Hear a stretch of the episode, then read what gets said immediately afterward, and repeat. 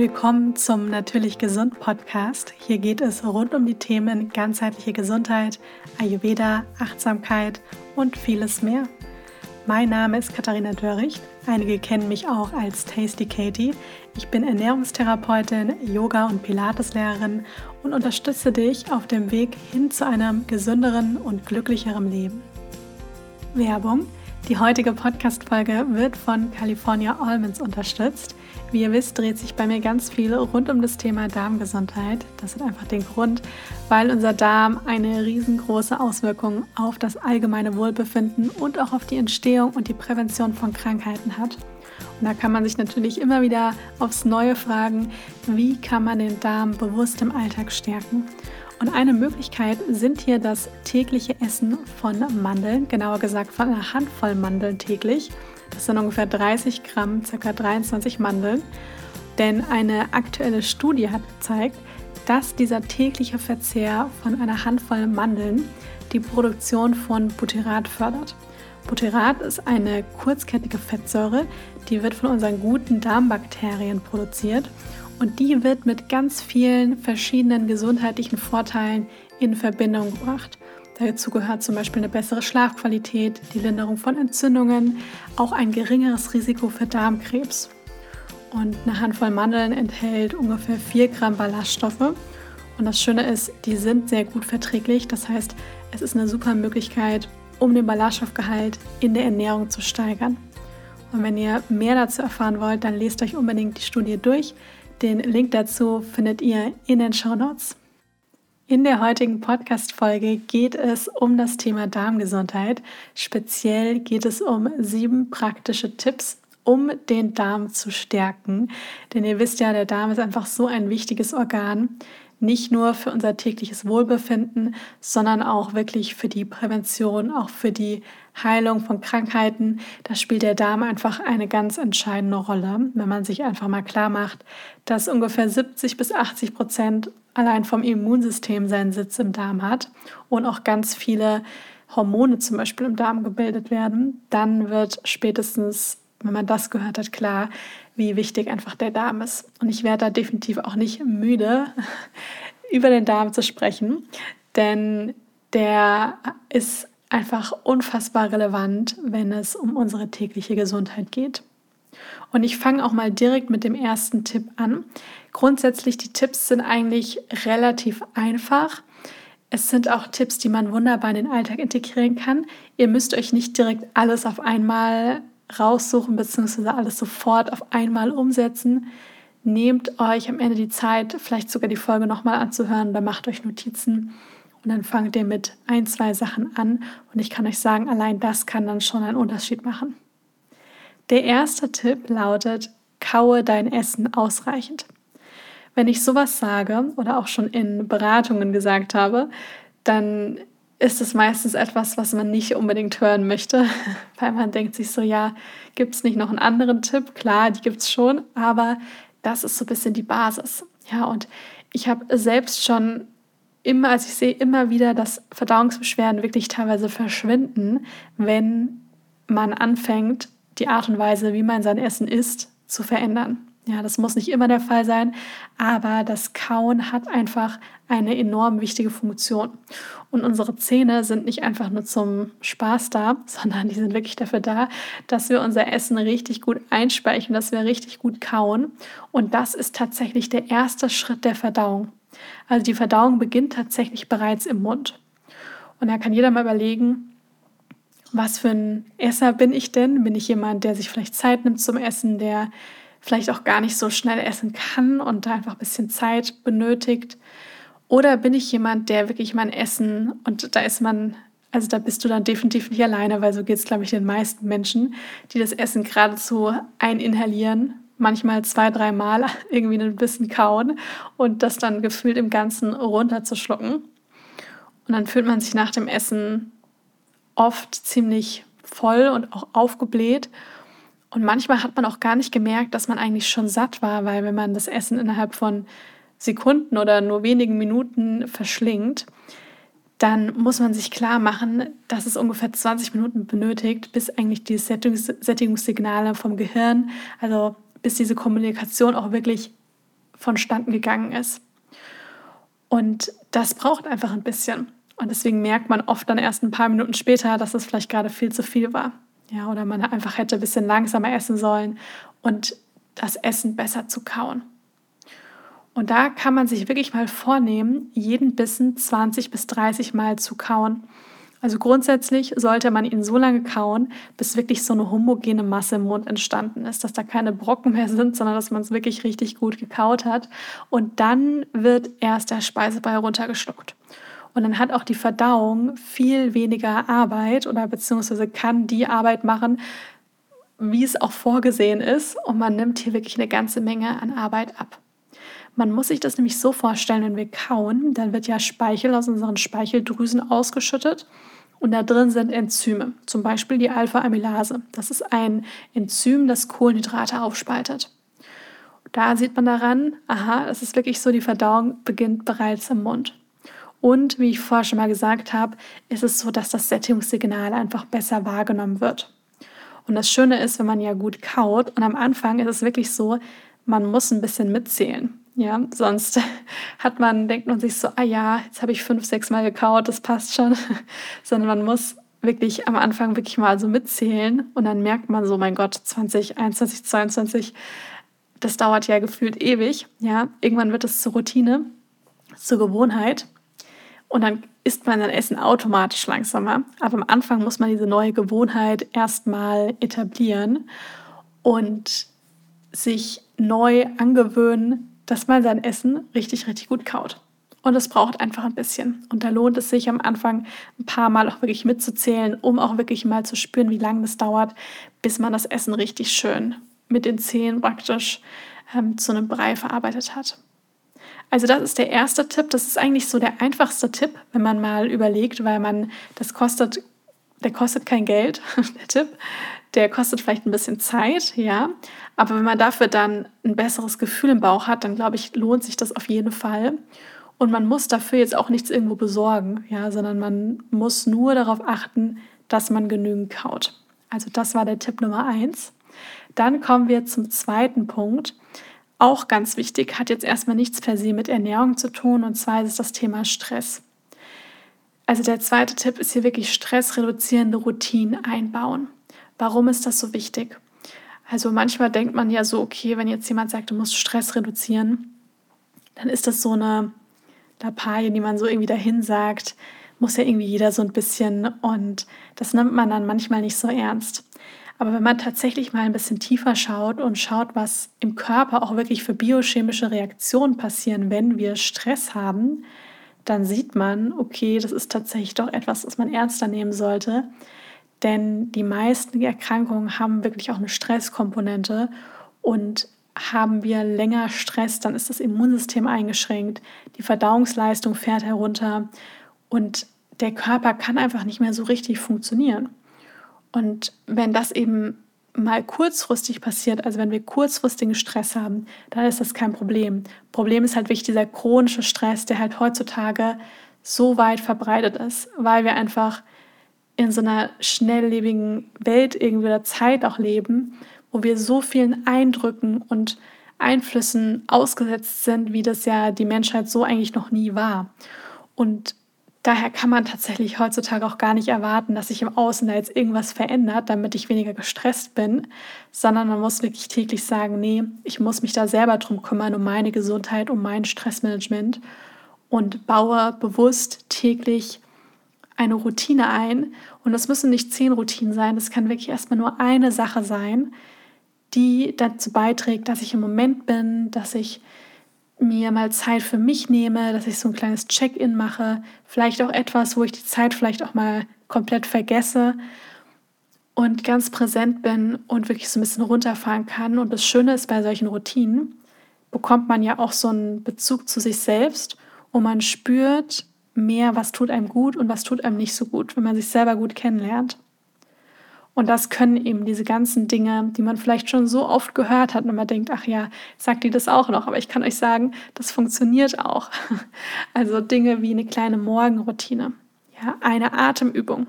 Und wie gesagt, das muss nicht alles sein. Sucht euch davon etwas aus, was für euch passt oder probiert euch da auch gerne mal durch Und es muss auch nicht diese Routine, diese eine Routine sein, die man sein Leben lang hat, sondern es kann einfach eine Routine sein, die man mal, die einen vielleicht ein paar Wochen begleitet und dann kommt eine neue Phase und dann probiert man eine andere Routine aus.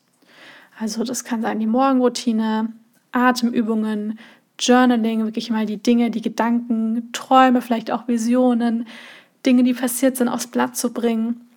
Sachen wie Yoga, Pilates. Ja, also ich weiß selber auch, wenn ich morgens am Morgen mir Zeit nehme für mich und nur 15, 20 Minuten Pilates mache, dass ich einfach auch eine ganz andere Haltung habe, wie ich durch den Tag gehe und wie so eine Verbindung auch zu meinem Körper habe und das einfach so gut tut. Auch das Meditieren oder auch Affirmationen. Ja, man kann auch mal überlegen, jetzt kurz bevor wir in das neue Jahr starten, es dauert ja nicht mehr so lange, die Folge erscheint ja jetzt schon eher Ende Dezember. Und da kann man sich auch überlegen, ja, was ist denn vielleicht auch ein Blick auf das neue Jahr, etwas, was ich vielleicht mir mehr wünschen würde oder was ich gerne mehr sein möchte. Und ich strebe eigentlich immer irgendwo auch so einen inneren Frieden an. Ja, egal, was für andere Ziele ich vielleicht auch habe, weil das für mich so das Wichtigste ist. Und wenn man sich mal fragt, okay, das und das ist vielleicht mein Ziel und was sind denn die Schritte davor, die ich machen muss, um da hinzukommen.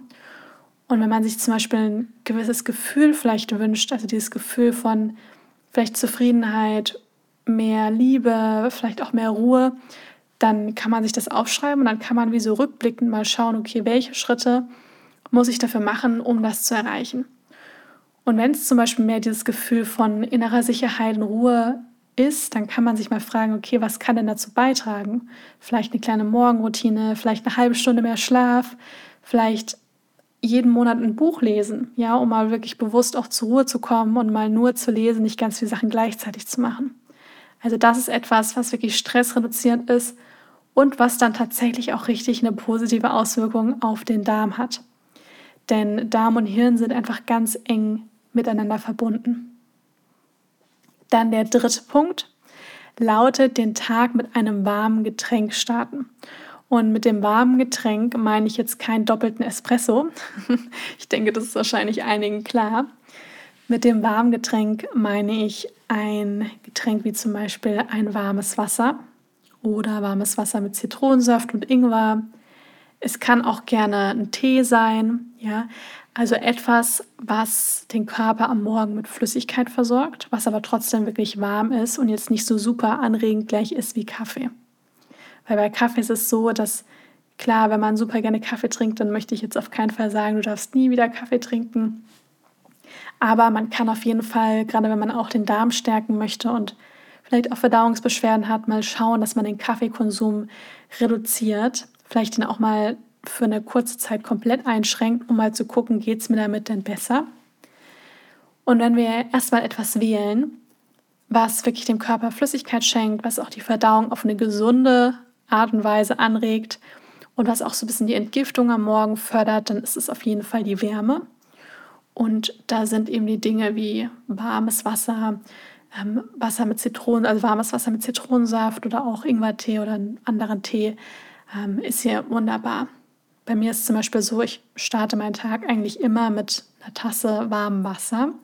Mittlerweile trinke ich manchmal als erstes sogar auch Matcha, weil ich festgestellt habe, dass mir das auch ziemlich gut bekommt, weil Matcha einfach nicht so nicht so extremst anregend ist wie Kaffee, ja, weil da das Koffein einfach ähm, langsamer ins Blut übergeht und dann einfach stabiler ist. Aber warmes Wasser ist ja auch super. Und als kleiner Tipp, weil ich das auch immer wieder gefragt werde, ja, im Ayurveda hört man oft, das heiße Wasser am Morgen soll man am besten irgendwie zehn Minuten abkochen. Und ich kann euch sagen, das mache ich nicht.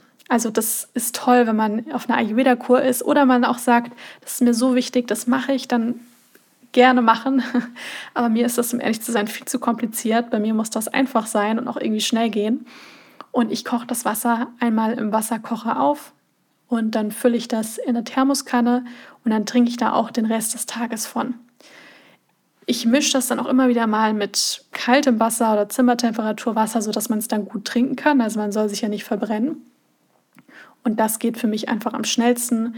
Während das Wasser dann da kocht, mache ich mich morgens fertig Und wenn ich dann in die Küche gehe, ist es fertig gekocht, dann gebe ich das mit noch ein bisschen kaltes Wasser meistens in eine Tasse und trinke das und finde es auch ähm, ganz wunderbar und ich finde komplett ausreichend. Dann ja vielleicht noch mal so Klammer auf. Also bei all den Dingen, bei all den Tipps ist es so klar, bedeutet das, wenn man gesunde Routinen kreieren möchte, dass man sich schon ein bisschen Zeit dafür nimmt.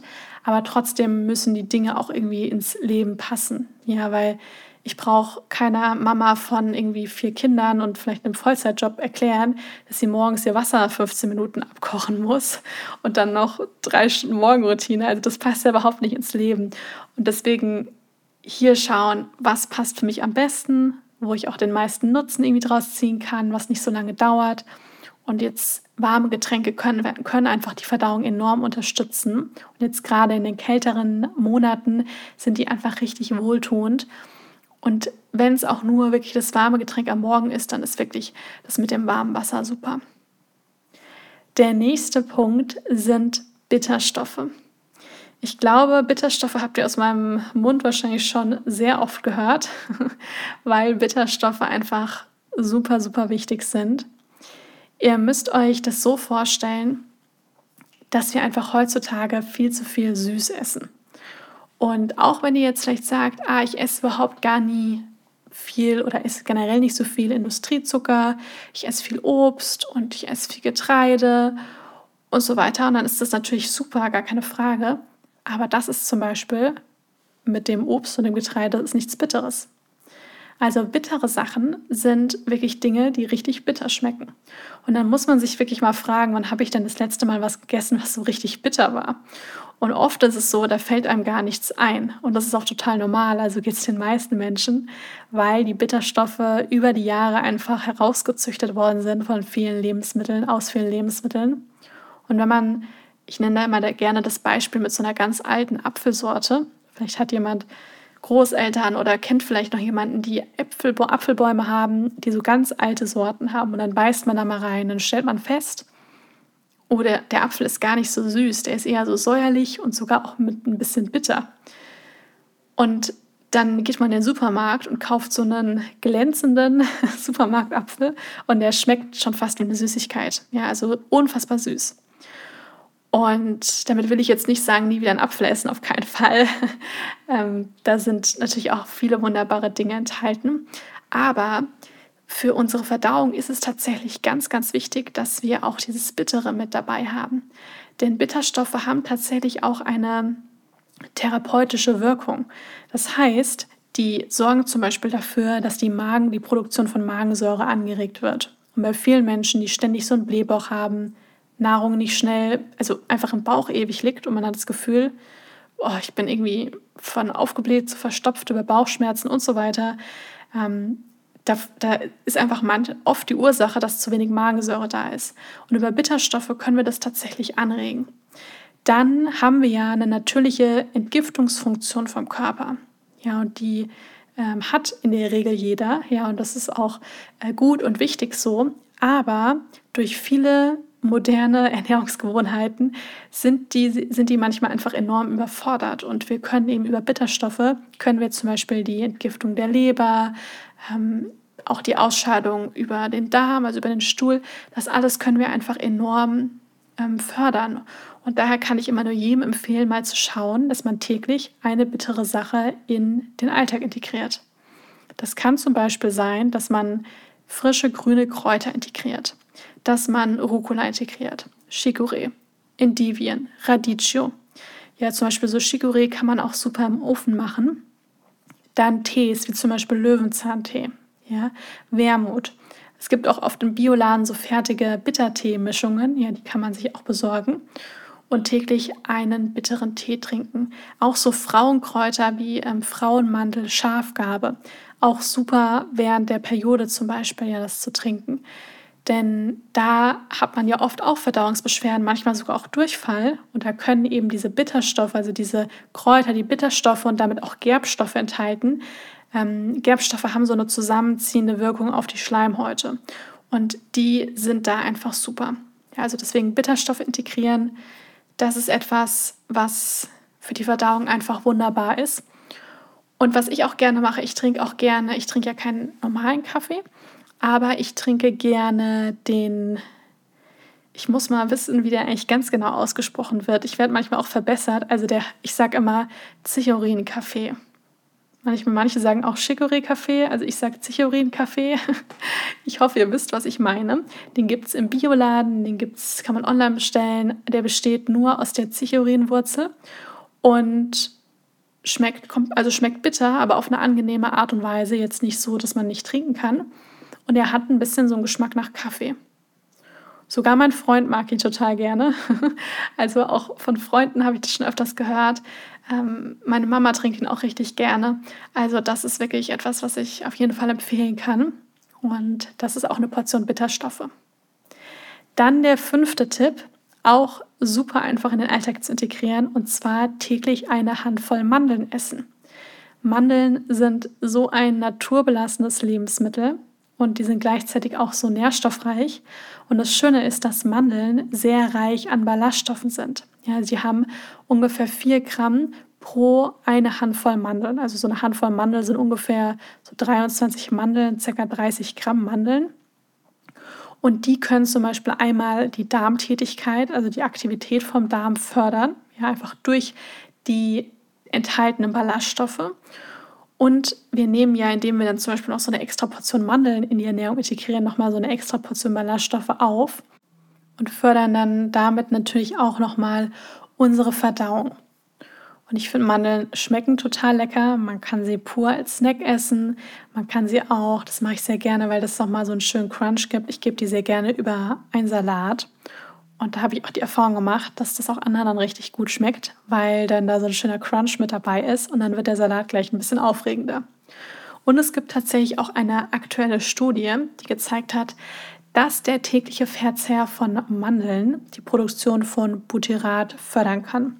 Jetzt fragen sich vielleicht manche, was ist Butyrat? Butyrat ist eine kurzkettige Fettsäure, die von unseren guten Bakterien im Darm produziert wird und die eben dann produziert wird, wenn wir Ballaststoffe essen, ja, die zum Beispiel in den Mandeln enthalten sind.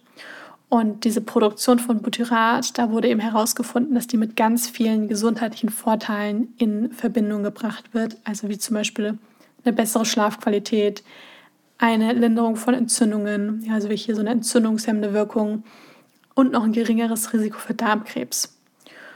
Und neben den Ballaststoffen sind in Mandeln zum Beispiel auch gute Fette enthalten, einiges an pflanzlichen Proteinen, ja, und auch Dinge wie zum Beispiel Vitamin E, ja, was auch gut für die Haut zum Beispiel ist. Und deswegen kann ich sehr empfehlen, täglich eine Handvoll Mandeln für den Darm einzubauen. Dann kann man zum Beispiel Mandeln auch wunderbar mit Obst kombinieren. Also zum Beispiel mit einem Apfel. Das finde ich eine leckere Kombination, Mandeln und Apfel. Und das Schöne ist, dass der Blutzuckerspiegel dann auch ein bisschen stabiler bleibt, weil wir hier durch die Mandeln auch Proteine und Fette haben. Und dann sorgt es dafür, dass der Blutzuckerspiegel langfristig stabiler bleibt. Ich verlinke euch die Studie, von der ich gerade gesprochen habe, einmal in den Show Notes. Dann könnt ihr hier gerne auch noch weiterlesen für diejenigen, die das interessiert. Dann der nächste Punkt, der sechste Tipp, ist auf Abwechslung in der Ernährung achten. Warum ist das so wichtig? Ich glaube, viele haben schon oft von Ernährungsfachkräften oder vielleicht in irgendwelchen Zeitungen gehört, man sollte sich ausgewogen, abwechslungsreich ernähren. Und dann denken natürlich viele an Obst und Gemüse und so weiter. Aber ich glaube, manchen ist das gar nicht so klar, warum diese Abwechslung so wichtig ist. Und diese Abwechslung, das wurde vor allem in den letzten Jahren festgestellt, dass die vor allem für die Entstehung von einem gesunden Mikrobiom, also einer gesunden Darmflora, besonders wichtig ist. Warum? Weil viele verschiedene Lebensmittel viele verschiedene Bakterien im Darm füttern. Und es ist so, dass es ja verschiedene Formen von Ballaststoffen gibt. Und vor allem Ballaststoffe finden wir in erster Linie in natürlichen Lebensmitteln. Und wenn wir immer nur dasselbe essen, dann füttern wir auch immer nur eine, ich sag mal, eine gewisse Art von Bakterien und die anderen verkümmern und werden dann auch irgendwann so ein bisschen verdrängt. Und wenn wir anfangen, uns ausgewogen zu ernähren und ausgewogen bedeutet irgendwo auch, dass wir halt auch diese Abwechslung mit reinbringen.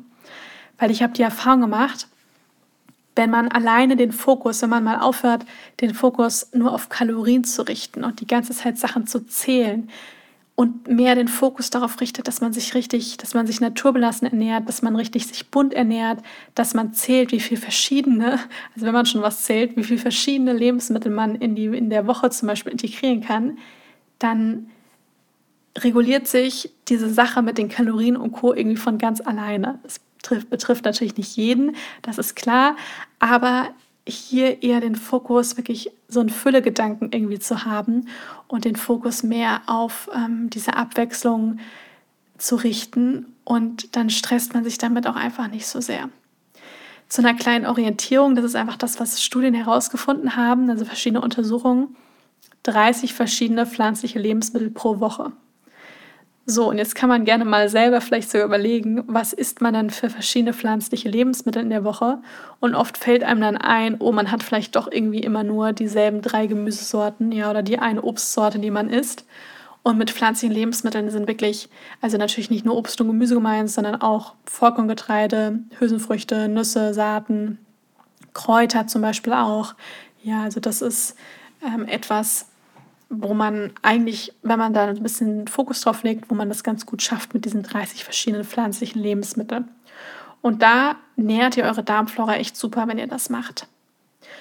Und so ein kleiner Tipp von mir beim nächsten Wocheneinkauf, einfach mal ein Gemüse mitnehmen, das ihr sonst noch nie gekauft habt. Ja, wo ihr immer sagt, kenne ich nicht, mag ich nicht.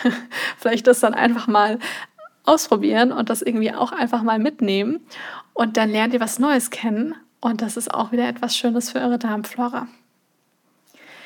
Dann als letzten Tipp beim Punkt Nummer 7 auf das eigene Bauchgefühl hören.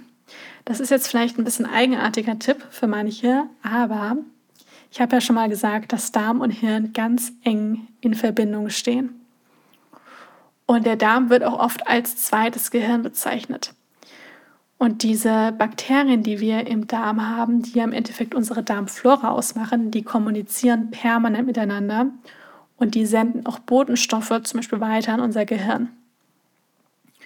Und es gibt sogar auch so eine Dokumentation, wo so ein bisschen darum nicht gestritten, aber so ein bisschen diskutiert worden ist, dass man eventuell den Darm ja sogar, das ist aber natürlich noch so ein bisschen Zukunftsmusik, äh, mal schauen, was da in den nächsten Jahren so passiert, dass man den sogar als erstes Gehirn bezeichnen könnte, weil der tatsächlich noch kraftvoller ist.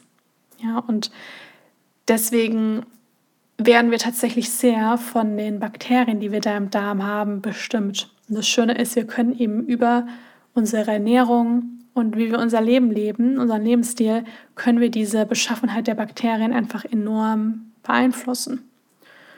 Und wenn ich jetzt so ein bisschen das meine mit dem auf das eigene Bauchgefühl hören, ist auch irgendwo damit gemeint, dass jeder ja dieses Bauchgefühl kennt. Also wenn wir vor der Entscheidung stehen, dann kennt man vielleicht dieses Gefühl, das einem irgendwie der Bauch sagt, das man gar nicht so richtig erklären kann, dass man dann in solchen Situationen die vielleicht manchmal gar nicht so einfach sind zu entscheiden, mit dem einfach nur logischen Verstand, die einem dann weiterhilft und irgendwie einem intuitiv sagt, was richtig ist, was falsch ist.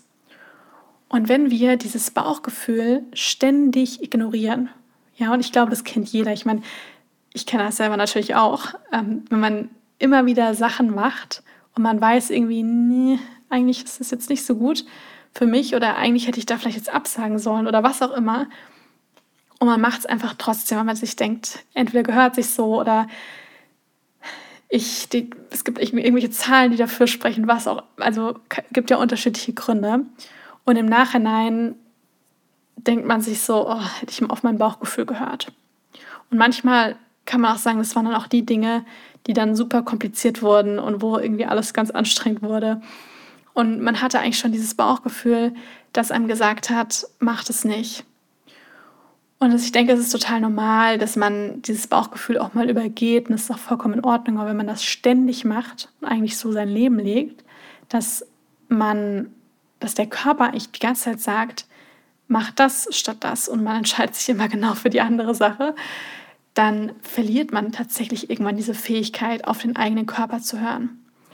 Und der Körper, der klopft immer erstmal so, ich sag mal, mit so sanften Dingen wie eben zum Beispiel so einem Gefühl im Bauch an und manchmal entstehen daraus Symptome und manchmal kann daraus auch Krankheit entstehen.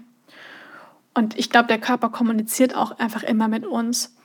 Und im Endeffekt möchte ich damit jetzt niemandem Angst machen, sondern einfach nur so ein bisschen Inspiration mitgeben, sich mal wieder mit dem eigenen Bauchgefühl zu verbinden und sich auch in Situationen vielleicht mal zu fragen, was sagt mein Bauchgefühl? Und wenn man da richtig hinhört, dann merkt man oft, da ist auch ein Bauchgefühl, das einem ganz klar auch eine Antwort sagt.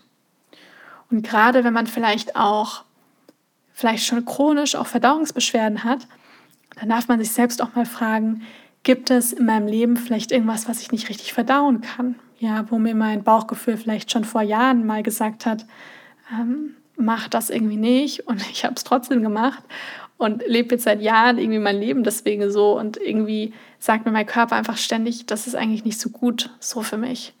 Oder gibt es etwas, an was ich aus der Vergangenheit so sehr festhalte und nicht loslassen möchte? Das habe ich auch oft erlebt, dass es bei vielen Menschen so sind, so ist, die unter chronischen Verstopfungen leiden. Das ist oft, wenn man da so ganz tief schaut, manchmal auch was aus der Vergangenheit ist, ja, woran man einfach total festhält. Und wenn man sich dann den Körper anguckt, dann ist es ja auch genau das, was sich im Endeffekt dann auf der physischen Ebene manifestiert hat. Und ja, also da kann man sich wirklich mal fragen, möchte ich irgendwas nicht loslassen? Und daher so ein bisschen den Impuls, ganz liebevoll gemeint, einfach mal ein bisschen offen dafür sein, ähm, immer wieder mal auf das eigene Bauchgefühl hören. Genau, das waren jetzt die sieben Tipps für eine gute Darmgesundheit, beziehungsweise sieben praktische Tipps, um den Darm zu stärken. Ich fasse sie nochmal zusammen. Beim ersten Tipp handelte, sich, handelte es sich um das gute Kauen, das heißt, dass man das Essen ausreichend kaut. Dann geht es beim zweiten Tipp darum, stressreduzierende Routinen einzubauen. Der dritte Punkt war den Tag mit einem warmen Getränk starten, dann Bitterstoff integrieren, täglich eine Handvoll Mandeln essen, dann auf Abwechslung in der Ernährung achten, um auch wirklich die ganzen Bakterien im Darm gut zu füttern. Und der letzte Punkt war auf das eigene Bauchgefühl hören. Also ich hoffe sehr, dass in der Podcast-Folge einige Inspirationen für euch dabei waren und ihr ein paar Dinge jetzt gerade auch im Hinblick auf das neue Jahr integrieren könnt. Vielleicht macht ihr auch einiges schon, was super wäre ähm, und ein paar Dinge davon umsetzt. Und da bin ich mir sicher, wenn ihr das wirklich zu neuen Gewohnheiten macht und das einbaut, dass ihr dann auf jeden Fall auch einen Unterschied spürt. Das war jetzt die letzte Folge in diesem Jahr 2023, denn nächste Woche, mein Podcast kommt ja immer montags raus, nächsten Montag macht mein Podcast eine kleine Weihnachtspause. Es geht dann eine Woche später, praktisch im neuen Jahr, mit einer neuen Folge weiter. Und ich wünsche euch an dieser Stelle ein wundervolles Weihnachtsfest. Hoffe, dass ihr ein paar schöne Tage habt und was Leckeres esst und die Zeit genießt. Und ich möchte mich an dieser Stelle auch ganz herzlich bei euch bedanken, dass ihr so fleißig meinen Podcast hört und mir so viele liebe Nachrichten schreibt und ja, das auch so wertschätzt. Also wirklich vielen, vielen Dank. Das ist definitiv keine Selbstverständlichkeit und das schätze ich sehr. Also danke für die ganze Unterstützung von euch in diesem Jahr und ich freue mich total auf das kommende Jahr. Es sind viele schöne Sachen geplant und der Podcast wird natürlich weiterlaufen. Jede Woche eine Folge zum Thema ganzheitliche Gesundheit. Und jetzt wünsche ich euch erstmal wundervolle Weihnachten und bis bald.